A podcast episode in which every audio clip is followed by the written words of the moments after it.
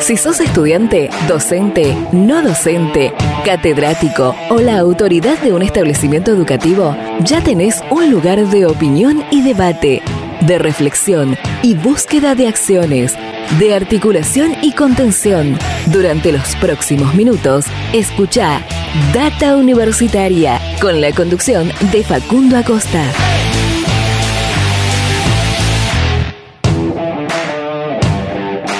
Hola, hola, ¿qué tal? Bienvenidos, bienvenidas una vez más a este programa de universidades verdaderamente federal, independiente y objetivo, este Data Universitaria Radio, dedicado a toda la comunidad que le da vida a las universidades en esta tercera temporada que estamos transcurriendo en este año 2022. Este programa número 16, si mal no recuerdo, eh, llevamos en este año 2022, como les decía, en nuestra tercera temporada en este espacio donde hablamos de educación, de ciencia, tecnología, de desarrollo, de investigaciones, de la extensión, de la vinculación, de temas de la sociedad, de la política y de otros muchos temas más.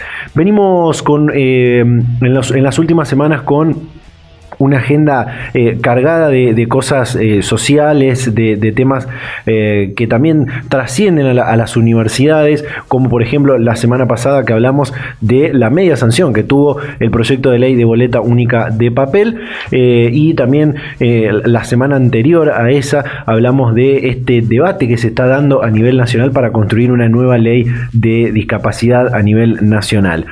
por eso es que este espacio cumple realmente esta, esto que les decía de tantos temas y una agenda tan variada que traemos todas las semanas en esta, esta horita de radio que compartimos con ustedes y que como siempre agradecemos por supuesto a las radios y las emisoras que comparten este espacio todas las semanas porque Data Universitaria Radio desde el año 2020 que venimos con este espacio llega a toda la República Argentina como les decía siendo el programa más federal, el más independiente también y objetivo de, la temática de universidades.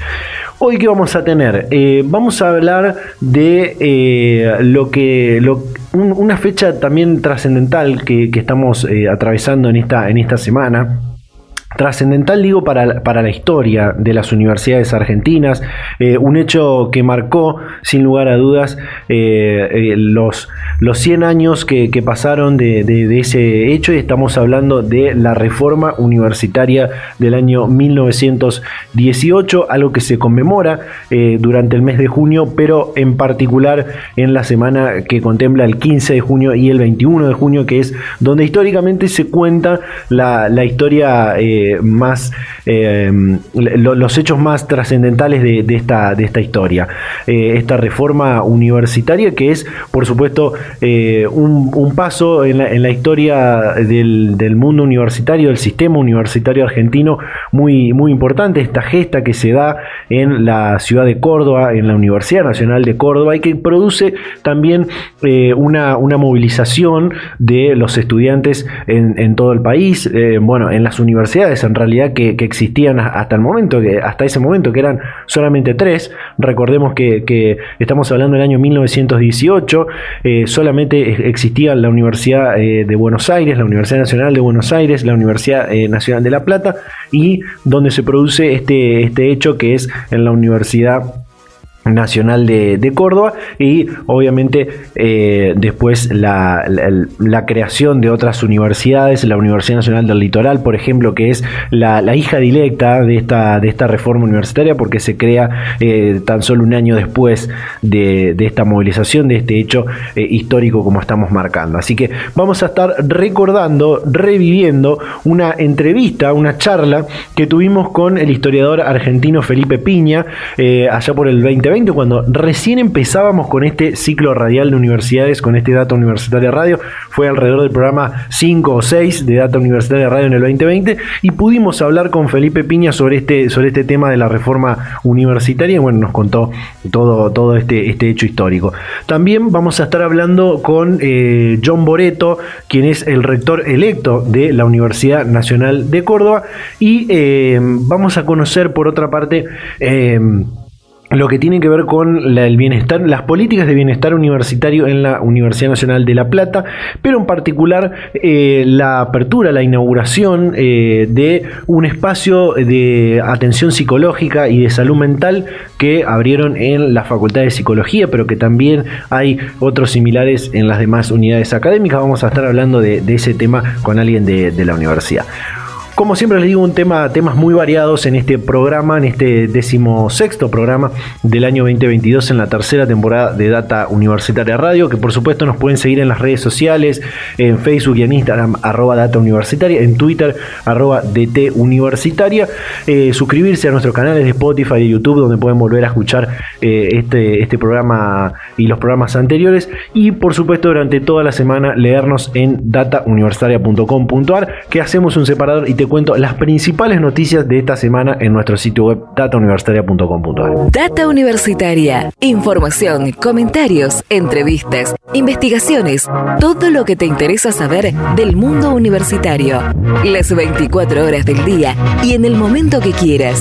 Visítanos en datauniversitaria.com.ar. Las noticias del mundo universitario las encontrás en datauniversitaria.com.ar.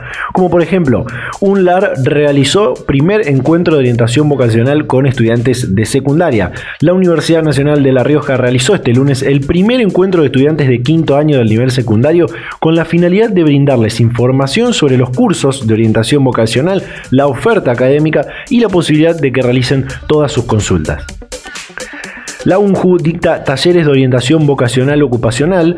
Eh, surge de una propuesta del área de ambientación y orientación estudiantil de la Facultad de Humanidades y Ciencias Sociales de la Universidad Nacional de Jujuy, donde convocan a los alumnos del último año del secundario a inscribirse en estos talleres de orientación vocacional y ocupacional investigadora de la Universidad Nacional de La Plata, analiza la incidencia de enfermedades contagiosas distintas al COVID. La doctora Daniela Osborne, con quien siempre hablamos eh, en este programa sobre los temas de COVID y demás, analiza la incidencia de las enfermedades infecto-contagiosas que prevalecen en invierno y alerta por el estancamiento de las coberturas de vacunación. CONEAU acreditó por segunda vez el doctorado en farmacia de UNCAUS. Esta carrera, organizada en el marco de un convenio de cooperación académica, científica y técnica interuniversitaria entre las universidades nacionales de Tucumán, del Chaco Austral y de Misiones, ya había sido evaluada anteriormente, resultando acreditada como proyecto en 2013 y recientemente recibió nuevamente su acreditación por la Comisión Nacional de Evaluación y Acreditación Universitaria. Bueno, estos son algunos de los principales títulos, por supuesto que hay muchas más noticias que puedes encontrar en nuestro sitio web. También lo que marcábamos antes de la reforma universitaria, hay un repaso, un resumen histórico que hemos armado eh, ya en el 2020 y que siempre lo publicamos para, esta fecha, para que esté durante todo el mes de junio y que lo puedan leer sobre todo lo que tiene que ver con la historia de la reforma universitaria argentina, los momentos previos, los meses previos, eh, ya en 1917 cuando empezaba este, estos aires de, reforma y todo lo que conllevó también eh, los principios reformistas, como estos interpelaron a otros países, a la creación de otras universidades y demás. Así que estas son las principales noticias que puedes leer en nuestro sitio web Data Universitaria universitaria.com.ar. Data Universitaria, con la conducción de Facundo Acosta. Bien, y ahora sí pasamos a la primera comunicación de este programa, porque como te adelantaba en la apertura, íbamos a estar hablando de este tema, que es un tema muy interesante y es otra parte de, lo que también hacen las universidades, de las áreas que también tienen las universidades, y estamos hablando del bienestar universitario. Estamos en contacto ya con Hernán Figueredo, prosecretario de Bienestar Universitario de la Universidad Nacional de La Plata. Hernán, ¿qué tal? ¿Cómo te va? Bienvenido a Data Universitaria Radio. ¿Qué tal? ¿Cómo estás? Muy buenos días. Bueno, hace poco eh, inauguraron, eh, abrieron un nuevo consultorio de atención psicológica para, para los estudiantes. ¿Cómo, ¿Cómo funciona este, este espacio? Bien, sí, este es uno de los consultorios descentralizados que tiene la Universidad Nacional de La Plata, este, en este caso un consultorio psicológico ubicado en la misma Facultad de Psicología, y es un espacio que funciona a través de turnos que se entregan semanalmente todos los viernes a partir de las 9 de la mañana en el edificio de presidencia de la Universidad de La Plata, ubicado en 7 y 48, y a partir de esos turnos se deriva a los estudiantes a, los distintos consultorios que, están en distintas facultades de nuestra universidad. Con este nuevo consultorio lo que hacemos es ampliar un poco la, red de, de psicólogos y además poder dar turnos a los estudiantes de la facultad de tanto de psicología como de la facultad de humanidades eh, dentro del mismo campus y que no tengan que venir ya hasta hasta el edificio presidencia o acercarse a alguna de las otras facultades donde ya había consultorios. Bien, eh, contanos, este no es el primero, como, como decís, sino que hay varios instalados en, en las otras unidades académicas, ¿no? Sí, así es. En todas las unidades académicas tratamos de tener al menos una de las prestaciones de, de salud de, que tiene la universidad, tanto de atención médica, del, del, Departamento de Atención Social a través de trabajadores sociales o de eh, atención psicológica y donde digamos donde no podemos cubrir toda la demanda de una sola facultad tratamos de que por punto geográfico de facultades estén las de estas tres prestaciones cubiertas.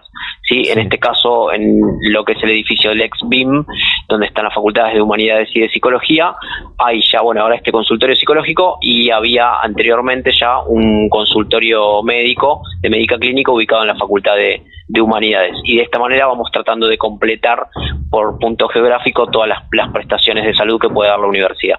Te pregunto por, por si no, no es nuevo este que, instalaron recientemente en la, en la, Facultad de Psicología, porque al ser un consultorio de atención eh, psicológica, de salud mental para, para, los estudiantes, uno podría creer que es algo que, una política que la universidad inicia a partir de, de lo que pasó en la, en la pandemia, digo, donde eh, han recrudecido o se han, eh, se, ha intensificado los problemas de salud mental y demás que, que tienen los estudiantes, en realidad la población en general, pero en este caso hablamos de los estudiantes universitarios pero es algo que viene de, hace, un tiempo. Eh, ¿Cómo es la, atención? Digo, ¿Cómo llega el estudiante a, estos consultorios? Eh, lo, puede hacer todas las semanas, todos los meses? ¿Cómo es?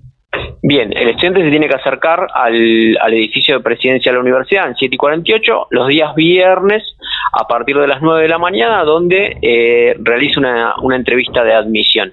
A partir de ahí, de esa entrevista de admisión, eh, el psicólogo o la psicóloga que lo reciba lo va a derivar a alguno de los consultorios psicológicos o a veces se hacen derivaciones porque tenemos muchos casos eh, de estudiantes que teniendo obra social desconocen que su obra social tiene una cartilla de prestadores y que pueden acercarse. Eh, a veces hay, hay estudiantes que, que no son de que no son de la ciudad de la Plata y que se los puede vincular con algunos de los servicios de salud públicos de, de su localidad de, de, origen, principalmente para quienes vienen del Gran Buenos Aires, ¿no? Porque a veces eso facilita la, la atención.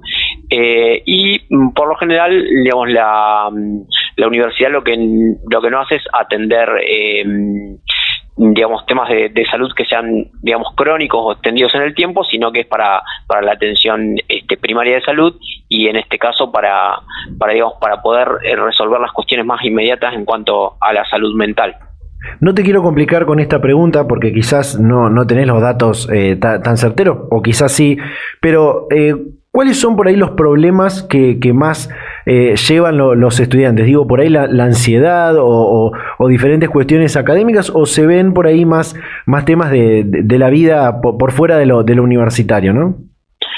Bueno, mira, la, universidad como tal eh, tiene esta universalidad de, estudiantes y cada uno con, sus diferentes problemáticas. Sí te puedo decir que, bueno, como bien vos decías antes, la pandemia ha, disparado muchos casos de, eh, bueno, ansiedad, ataques de pánico, crisis de angustia, ¿sí? cuestiones que vivimos eh, diariamente en, la, en las facultades. Eh, y es un poco, decimos, está triplicado porque, digamos, un montón de cuestiones que antes eran propias de los ingresantes, como por ejemplo la cuestión del desarraigo, eh, ahora las tenés no solo con los ingresantes 2022, sino también con quienes ingresaron a la universidad en el 2020 y 2021. ¿Y esto por qué? Porque estos estudiantes, los tanto ingresantes 2020 como 2021, se acercan en el 2022 por primera vez a la universidad, ¿sí? de manera presencial.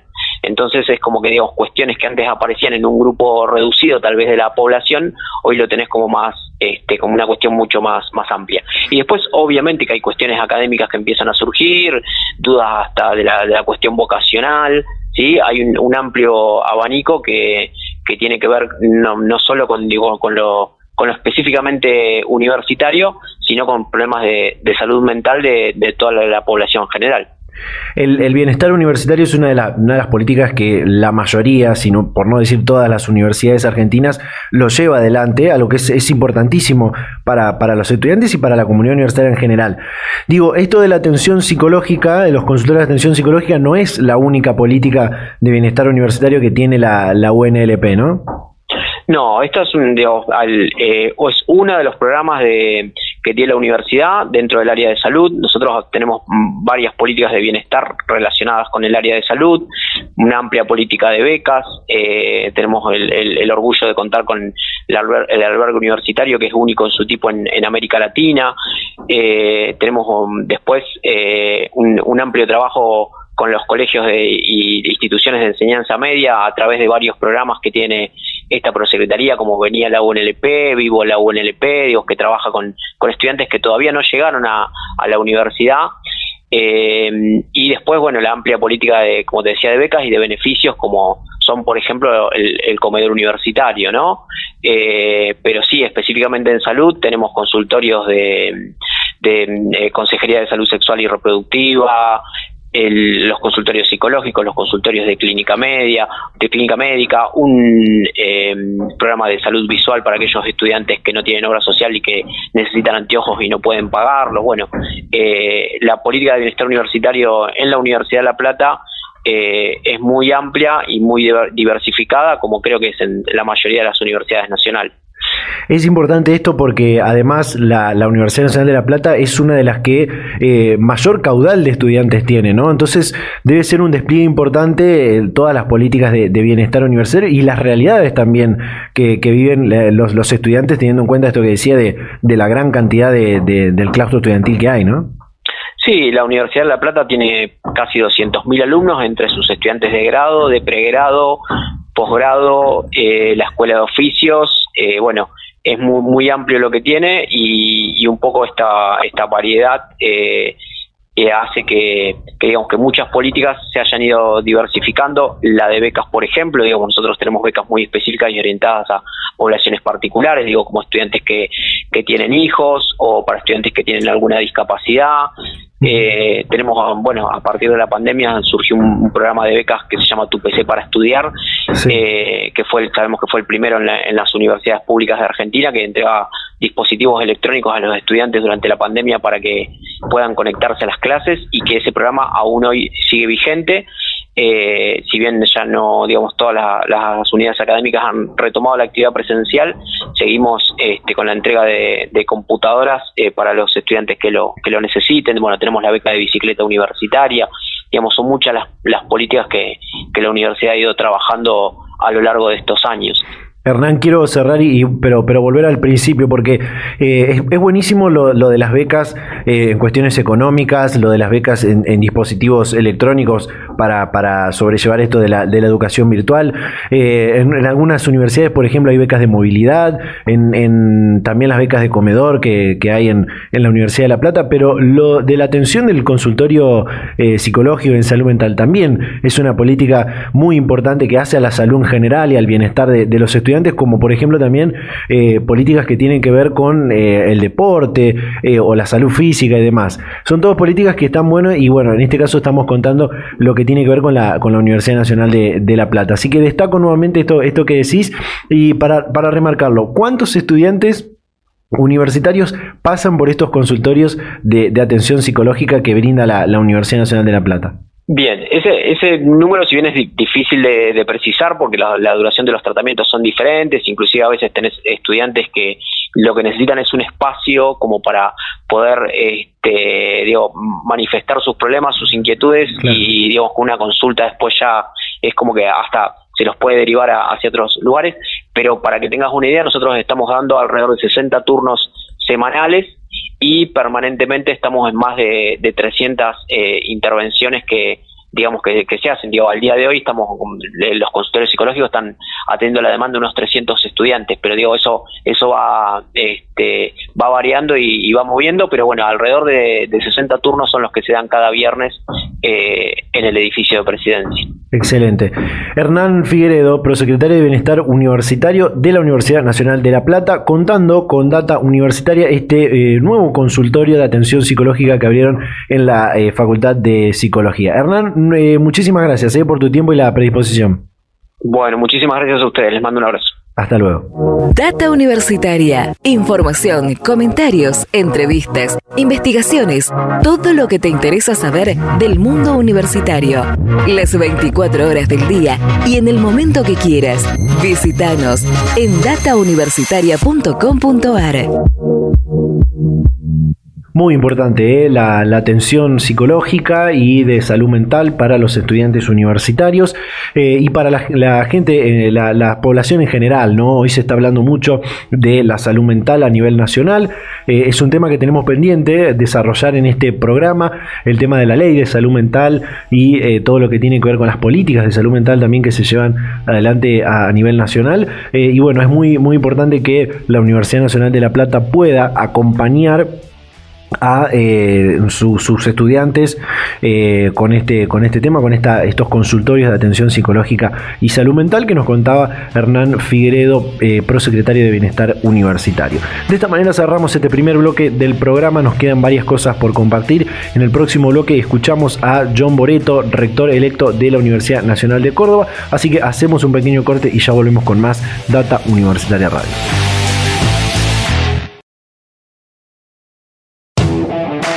Volvemos con más Data Universitaria Radio en este programa de universidades verdaderamente federal, independiente y objetivo en esta tercera temporada de este ciclo radial y el programa número 16 del año 2022.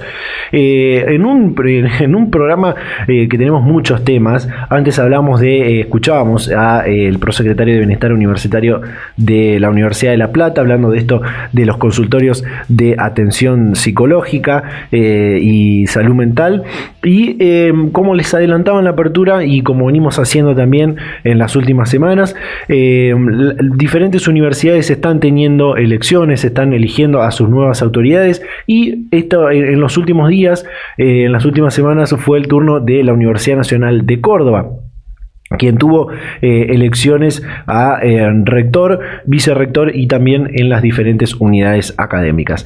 Y eh, resultó electo el candidato oficialista John Boreto y quienes ya está para hablar con nosotros en este programa. John, ¿qué tal? ¿Cómo le va? Bienvenido a Data Universitaria Radio.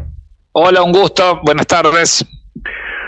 Bueno, en principio, eh, como decía, fue electo por más del 60% de los votos en esta segunda edición de la, lo que es una elección directa a eh, rectorado en la Universidad Nacional de, Córdoba. Eh, ¿Cuáles fueron las sensaciones? ¿Cómo es tener este, este sistema en la universidad, siendo que en, otras universidades se sigue utilizando la asamblea universitaria? ¿Cómo fue llevar adelante las elecciones en un formato presencial después de la pandemia? Bueno, la verdad que por un lado muy satisfechos por, eh, por el alto grado de participación de la comunidad universitaria en el proceso, eh, durante todo el proceso y particularmente en las elecciones. Eh, unas 80.000 personas participaron de los cuatro claustros, estudiantes, docentes, graduados y graduadas y no docentes. Por supuesto, los votos están ponderados por claustro. Eh, o sea que fue eh, una elección eh, con alto nivel de participación que se desarrolló con total normalidad y transparencia, sin impugnaciones y demás. O sea que esta segunda edición que, tenemos la posibilidad de elegir de manera directa a las autoridades unipersonales funcionó muy bien. Lo mismo que las elecciones de decanos que ya también tienen dos ediciones. La última había sido en octubre del año pasado eh, esta ya si fuera de la situación de pandemia, eh, no obstante mantuvimos tres días de votación para, facilitar mejor el flujo de personas este, al acto electoral. Así que desde el punto de vista de la participación y del funcionamiento del proceso, muy importante. Eh, también muy importante el proceso previo porque, entre otras cosas, el sistema de elección directa quizás nos, nos lleva a, discutir y a debatir las propuestas en un sentido más amplio, con, de modo más directo con toda la comunidad universitaria. Hicimos amplias corridas, muchas reuniones con los claustros en las facultades. La verdad que fue una campaña de un mes eh, muy intensa en cuanto a actividades. Este, no, no, no, digo que eso no ocurra en el sistema de elección indirecta, que es completamente legítimo y nosotros, de hecho, nuestra universidad lo tenía, pero bueno. Eh, la verdad que nosotros aquí en, Córdoba celebramos el sistema eh, porque las experiencias que hemos tenido han sido hasta ahora muy positivas este, y es la universidad más grande de las argentinas que tiene este sistema de elección directa, digamos. Sí, eh, quería, quería preguntarle ahora por, eh, por una cuestión por ahí más, más política. Usted es, el candidato, fue el candidato oficialista, podríamos decir, en esta lista de, de Somos. Eh, que dentro de su, columna vertebral está la franja morada, que realmente viene teniendo eh, muy buenas elecciones en, otra, en otras universidades. Eh, y, me gustaría preguntarle cómo ve este, este, esta oleada de, morados que hay en, otras, en otras universidades que se, que se refleja a nivel nacional, ¿no? Bueno, a mí me parece, en primer lugar quiero, quiero aclarar que efectivamente, eh, efectivamente Franja es una de las agrupaciones, es la agrupación mayoritaria en, Córdoba, eh, pero en el espacio Somos eh, participaron un número muy importante de agrupaciones independientes, peronistas, el Movimiento Nacional Reformista, Libres del Sur, es decir, que tuvo, Somos es en todo sentido una expresión eh, muy plural desde el punto de vista de eh, la participación del movimiento estudiantil, más allá de que, como decía, eh, Franja Morada conduce actualmente la Federación Universitaria de Córdoba, es la fuerza mayoritaria. Y respecto de los resultados positivos, bueno, yo pienso que, digamos, siempre los atribuyo principalmente al trabajo de la organización en el ámbito de la universidad, más allá de las coyunturas eh, políticas eh, de contexto que, que alguna contribución hacen, a mi juicio, pero centralmente me parece a mí que las, que las, este, las discusiones este, o las resoluciones en el ámbito universitario eh, están más bien centradas en el debate propiamente universitario. Obviamente que las cuestiones de contexto ponen, un, ponen ingredientes, este, pero, pero me parece a mí que, que no, no necesariamente son decisivos, este, tienen mucho que ver con el trabajo y la coherencia que se tenga en cuanto a, bueno, a las problemáticas universitarias y a las propuestas centradas en la problemática universitaria. John, eh, como decía usted, fue el, fue el candidato oficialista, eh, pero viene de, un, de, un, largo recorrido por, por, la gestión universitaria, fue decano de la, de la, Facultad de Ciencias Económicas, secretario general también de la, de la universidad en algún momento.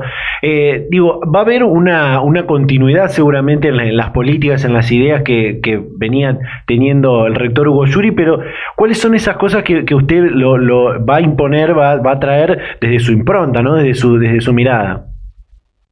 Bueno, básicamente, como, como vos decías, pertenecemos al espacio oficialista. El rector Yuri se ha caracterizado su gestión por, por instalar ejes estratégicos en distintos planos, en el plano académico, eh, también en el plano de la, de la apertura de la universidad hacia el medio, ese fue quizás el legado más importante. Por lo tanto, nuestro, nuestros proyectos están ligados a la continuidad de esas líneas, pero por supuesto este, consolidándolas eh, y adecuándolas a los desafíos que está planteando este tiempo, muy ligados a la pospandemia. Por ejemplo, en el marco de lo académico, eh, sabemos que tenemos por delante la posibilidad de de hacer una evaluación de las experiencias que tuvimos durante la pandemia, donde tuvimos que usar intensivamente tecnologías, aulas virtuales y demás para desarrollar, de hecho esto es lo que viene ocurriendo en las experiencias de cada una de las facultades, modelos, nuevos modelos pedagógicos eh, híbridos que combinen lo mejor de, lo, de la actividad presencial con eh, posibilidades que, las posibilidades que da la enseñanza virtual, eh, pasando de un escenario de emergencia, que es el que transitamos durante dos años, a un escenario donde estas cuestiones las podemos reflexionar de un modo, de un, eh, con más tiempo y, podemos sacar conclusiones y podemos este, llevar adelante ciertas experiencias que terminen consolidando modelos eh, pedagógicos más innovadores respecto de la forma en que trabajamos nuestras aulas, ya sean físicas eh, como presenciales, eh, como virtuales. Este, por otro lado, también el desafío de la reforma académica tiene que ver con actualizar los contenidos de los planes de estudios y actualizar la oferta de las, de las capacitaciones que la universidad brinda más allá de las carreras de grado y posgrado, este, seguir ampliando este, posibilidades a través de, distintas estrategias, a través de distintos formatos de capacitación, tanto virtual como presencial, que tengan que ver con las necesidades que, eh, que se dan en el mundo del trabajo, digamos, en los cambios eh, del entorno en el cual se desarrollan las, eh, las universidades. Nosotros vivimos un tiempo que está marcado por el cambio tecnológico muy profundo, muy, que, además se aceleró este, por, por la recurrencia a las tecnologías que, tuvimos que hacer en etapas de pandemia, el avance del conocimiento, todo eso nos impone a la universidad darle una, una dinámica de trabajo mucho más ágil, mucho más permeable a esos cambios que lo que tradicionalmente estábamos acostumbrados a, digamos, a desarrollar. Es decir, necesitamos instituciones eh, más ágiles en sus procesos, en sus tomas de decisiones. Por lo tanto, vamos a avanzar también mucho en esas cuestiones, en agilización de procesos, en el uso de tecnologías para la gestión, eh, porque necesitamos tener para un mundo dinámico, con escenarios cambiantes, una institución que pueda dar respuestas a esas nuevas demandas o a esos nuevos desafíos eh, de manera oportuna. Estamos hablando con John Boreto, rector electo de la Universidad Nacional de Córdoba. Eh, John, en esto que, usted plantea de, la reforma, ¿no? de repensar, reflexionar la, universidad, eh, una universidad como, la, Casa de Trejo que tiene más de, 400 años desde su fundación y que también venimos de un proceso de, reflexión, de repensarnos, de reacomodar eh, todas las actividades como lo, como lo fue la pandemia. ¿Cuál es la actualidad? Eh, ¿Cuál es la, realidad que está atravesando hoy la, Universidad Nacional de Córdoba? Bueno, efectivamente estamos pasando por un tiempo donde hemos recuperado casi a pleno la presencialidad en casi todas las facultades, pero también llevando adelante experiencias mixtas, o sea, o híbridas, eh, porque los propios estudiantes reclaman que sigamos utilizando las herramientas de las aulas virtuales porque efectivamente eh, se adecuan más a las necesidades de los propios estudiantes. Eh, y, a su vez el cuerpo de profesores también hemos encontrado las, las ventajas y las oportunidades que brinda el uso de estas tecnologías. De modo tal que estamos en una etapa, diría, experimental, eh, que nos permite quizás este, ir consolidando un nuevo modelo, como decía recién. Yo estoy convencido que cuando consolidemos estas experiencias, la propuesta formativa que, que va a ofrecer la universidad en la etapa post pandemia va a ser mejor, más completa que la que ofrecíamos antes de la pandemia con solamente formatos presenciales.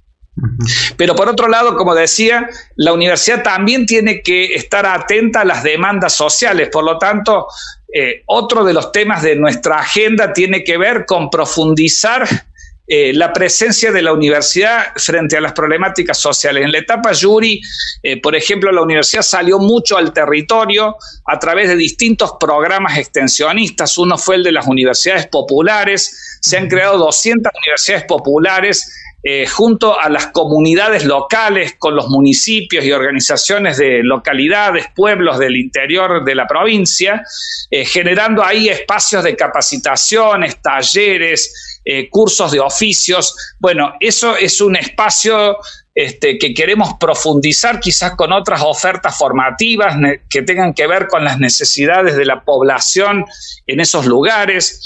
También seguir eh, generando ofertas de otro tipo que no necesariamente sean carreras o sean carreras más cortas o sean trayectos formativos de formación en competencias eh, a través del espacio virtual, del campus virtual que se desarrolló en estos años. Y también estamos este, llevando adelante un proyecto que se denomina Campus Norte, que se está radicado en Juárez Selman, aquí cerca de la ciudad de Córdoba, donde la idea ahí es llevar adelante experiencias educativas innovadoras que están ligadas a justamente a ir captando estas necesidades del entorno eh, laboral, del mundo laboral, de las profesiones, de los oficios y demás.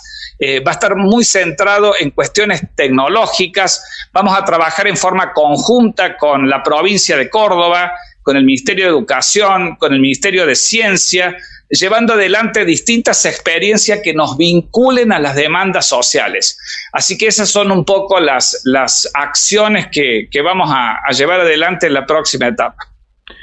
Excelente. Eh, John, para, para cerrar, eh, así, así no le, no le robamos más tiempo, estamos entrando justamente en una, en una semana muy especial para, para lo que es la historia de la Universidad Nacional de Córdoba, que, que lo fue en, en, su momento y lo va a seguir siendo eh, para, para el resto de, de, los tiempos, eh, como es la, la, semana de la reforma universitaria. Y ya que estamos, me gustaría pedirle una, una reflexión de cómo los principios de la reforma universitaria siguen estando tan presentes incluso en esta especie de, reflexión, de repensar eh, al sistema universitario, a la educación universitaria en este eh, mundo post pandemia, ¿no? Justamente, eh, digamos, cuando yo hablo de una universidad que no quede anclada ni cristalizada eh, solamente en sus cosas históricas, eh, cuando hablo de una universidad que piensa en las nuevas demandas que tiene la sociedad en su conjunto, estoy hablando de una universidad que, digamos, que apela a, a, su propio cambio permanente, a su propia transformación, es justamente eh, ser consecuentes con el principio, con los principios reformistas, que justamente eh, condenaron el, dogmatismo, el, eh, estancamiento y justamente buscaron esto, una, una, institución que sea dinámica, que se adecue a los cambios y que esté comprometida con, bueno, con las problemáticas de este tiempo. Por eso digo, la, la pandemia ha dejado hacia el interior de la propia institución y por supuesto eh, a, la sociedad a la, en la que, a la que pertenece nuestra universidad diversos impactos y la universidad de algún modo tiene que construir su agenda ligado a esas cuestiones este, que son los desafíos que se nos plantean en este tiempo. Por eso que creo que eh, ahí en, en, en ese programa que hemos planteado, eh, el espíritu reformista está completamente presente, digamos. Excelente. Eh, John Borreto, rector electo de la Universidad Nacional de Córdoba, hablando con Data Universitaria. John, muchísimas gracias por su tiempo y la predisposición. Muchas gracias a ustedes por el espacio. Un abrazo. Hasta luego. Hasta la próxima. Data Universitaria. Información, comentarios, entrevistas, investigaciones, todo lo que te interesa saber del mundo universitario. Las 24 horas del día y en el momento que quieras. Visítanos en datauniversitaria.com.ar. Más de 400 años tiene la Universidad Nacional de Córdoba y ha llevado a cabo esta segunda edición de una elección directa que dejó como nuevo rector de esta universidad a John Boreto, con quien acabamos de tener esta comunicación. Y bueno, eh, muy interesante todo lo que, lo que nos contaba de cómo la universidad también eh, se va repensando en esta salida de la pospandemia y también tomando todo eso, eso bueno que nos pasó durante durante la pandemia, eh, estos aprendizajes, estas reflexiones que nos quedan de la, de la pandemia, de cómo salir eh, fortalecidos y, mejores de, lo que éramos antes de, esa emergencia eh, sanitaria mundial. Nos quedan cosas por compartir todavía en el próximo bloque. Hablamos de todo de la reforma universitaria de 1918. Así que hacemos un pequeño corte y ya volvemos con más Data Universitaria Radio.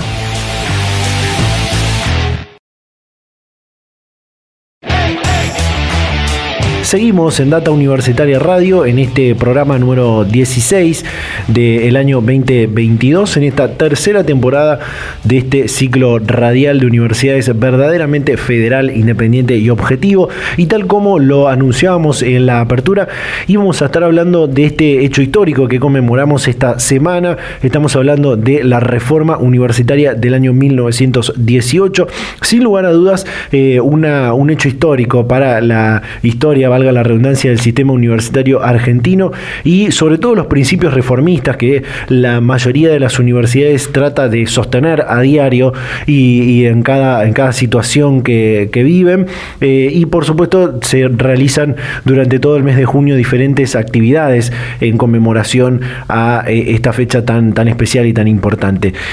En el año 2020, cuando comenzábamos con este ciclo radial, eh, que comenzábamos casi eh, unos días, unas semanas antes a, esta fecha que, estamos conmemorando, Pudimos hablar con el historiador argentino Felipe Piña, eh, muy conocido por diferentes programas de televisión, libros y, demás que, ha publicado.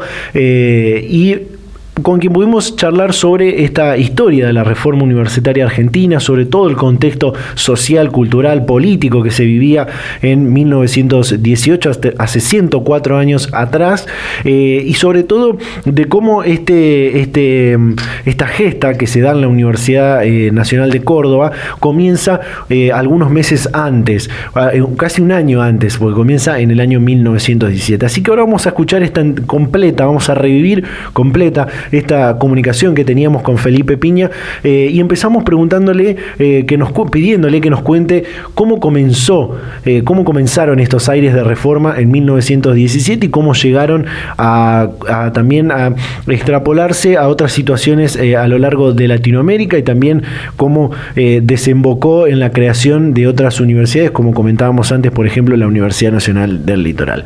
Así que compartimos esta comunicación que realizábamos hace varios, hace un tiempo atrás con Felipe Piña.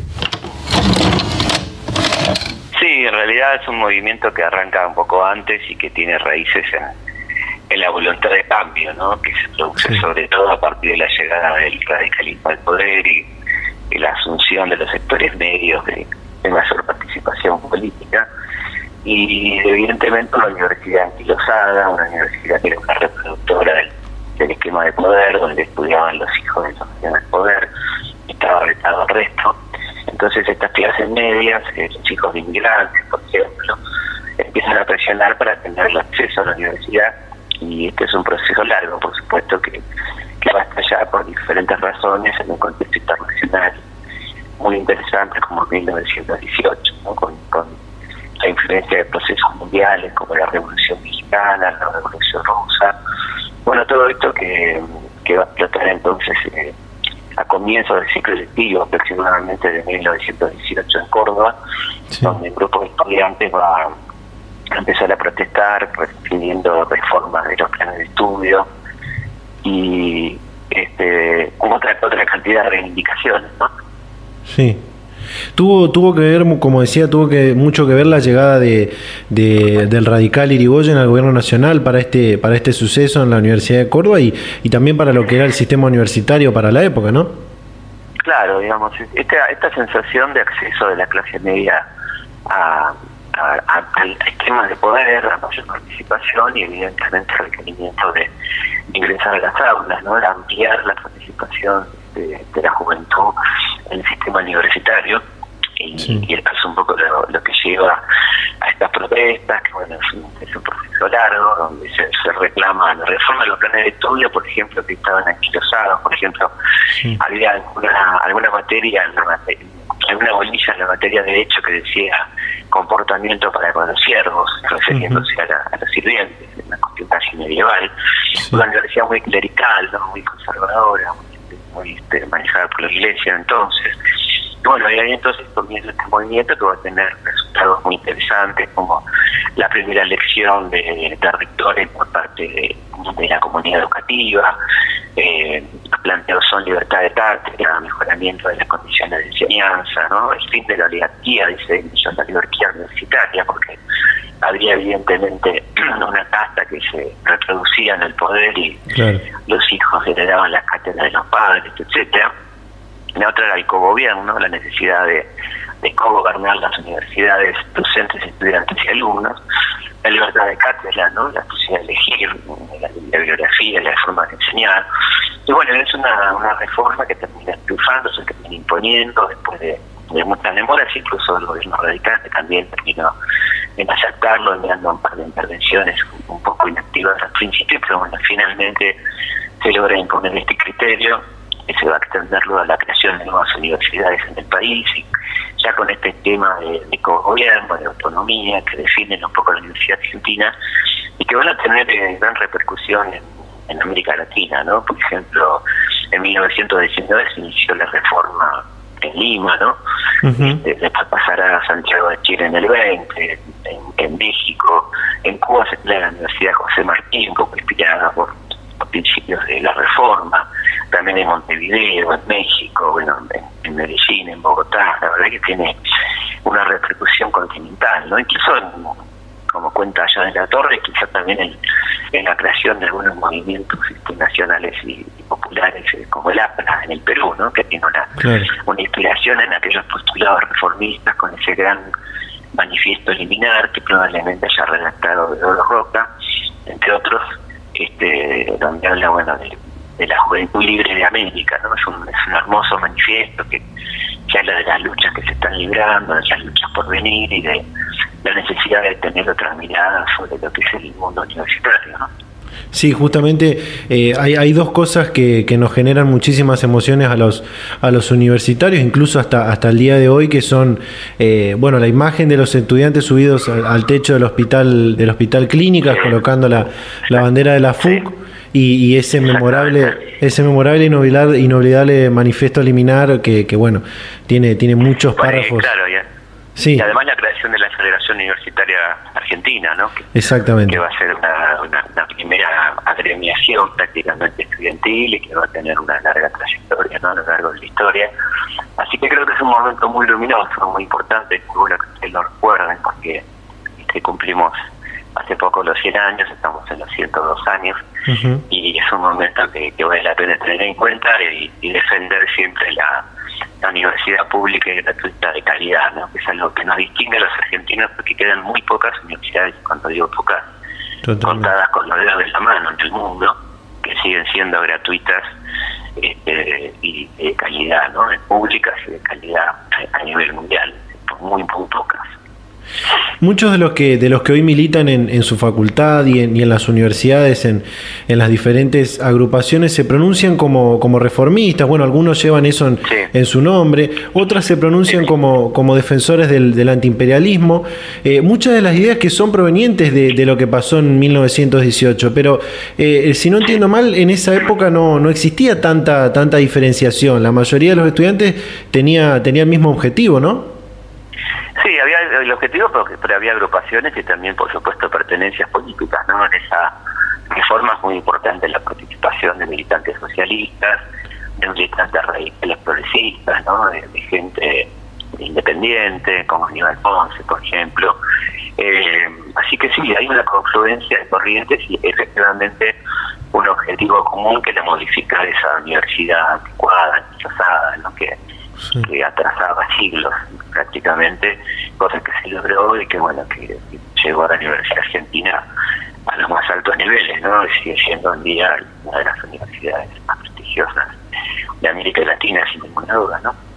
Eh, a pesar de, como, como decía recién, que, que Irigoyen eh, intervino dos veces la, la Universidad de Córdoba, eh, sí hubo un hecho en, ese año donde, donde los reformistas vuelven a tomar la, la universidad para hacerse cargos ellos mismos, ¿no?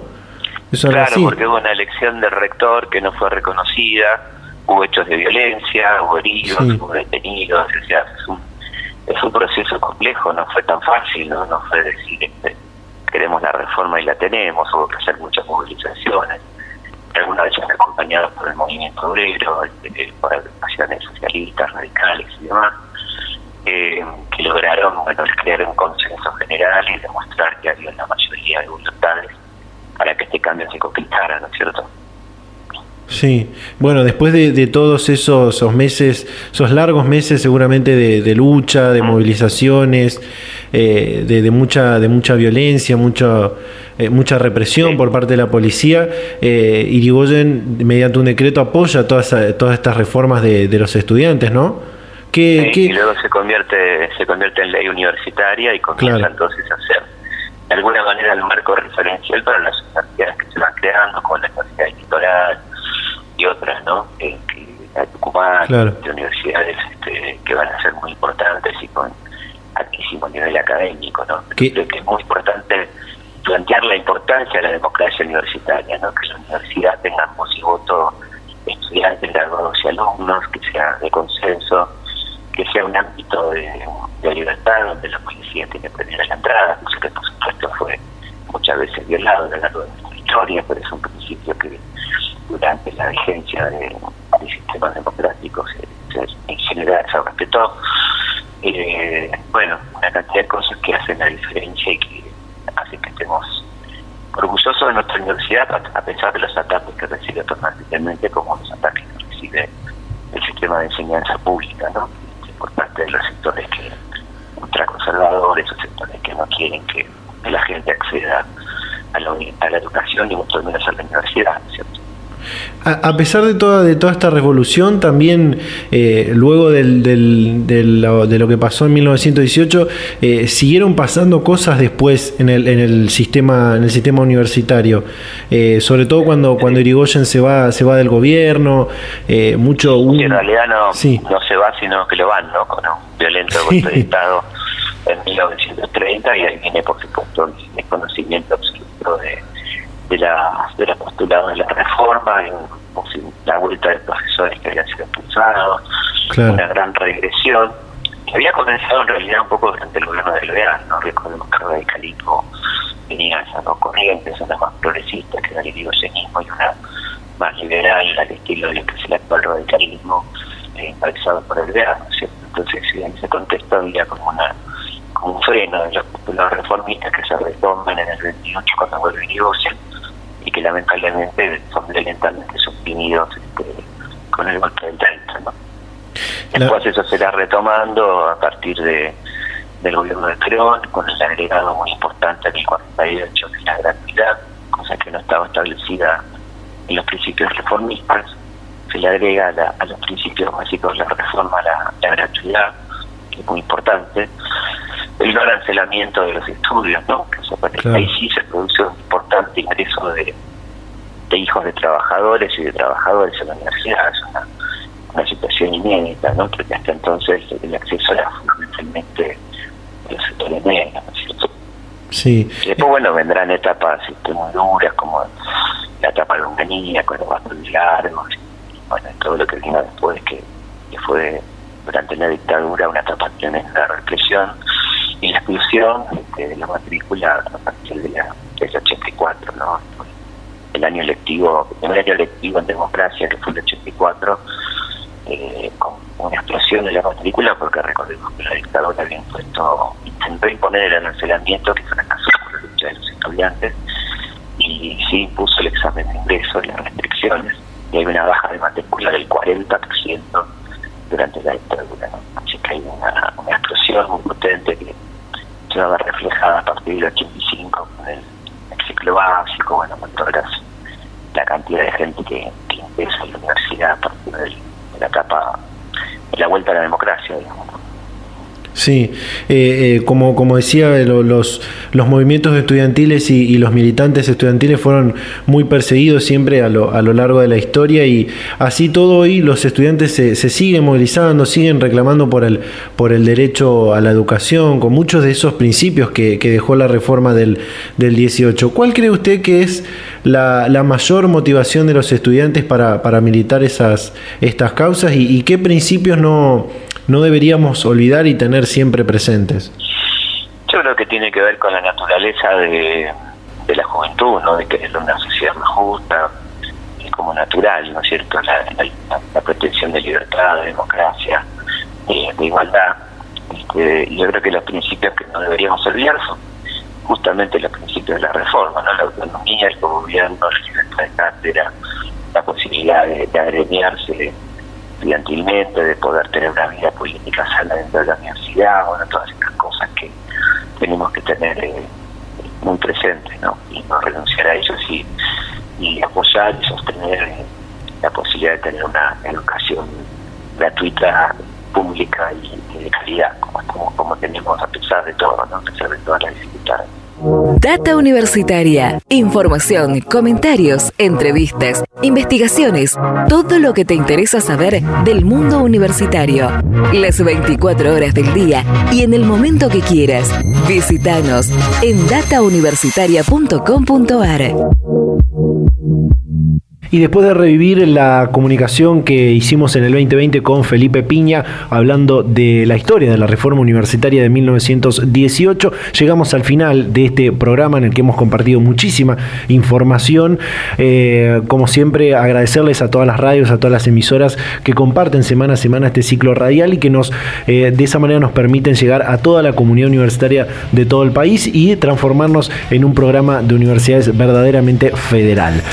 Recordarles que nos pueden seguir en nuestras redes sociales, en Facebook, en Instagram como arroba data universitaria, en Twitter arroba DT universitaria, suscribirse a los canales de Spotify y de YouTube y leernos durante toda la semana en www.datauniversitaria.com.ar. Así de esta manera nos despedimos, nos vamos a reencontrar a esta misma hora y en este mismo dial la próxima semana. Chau chau.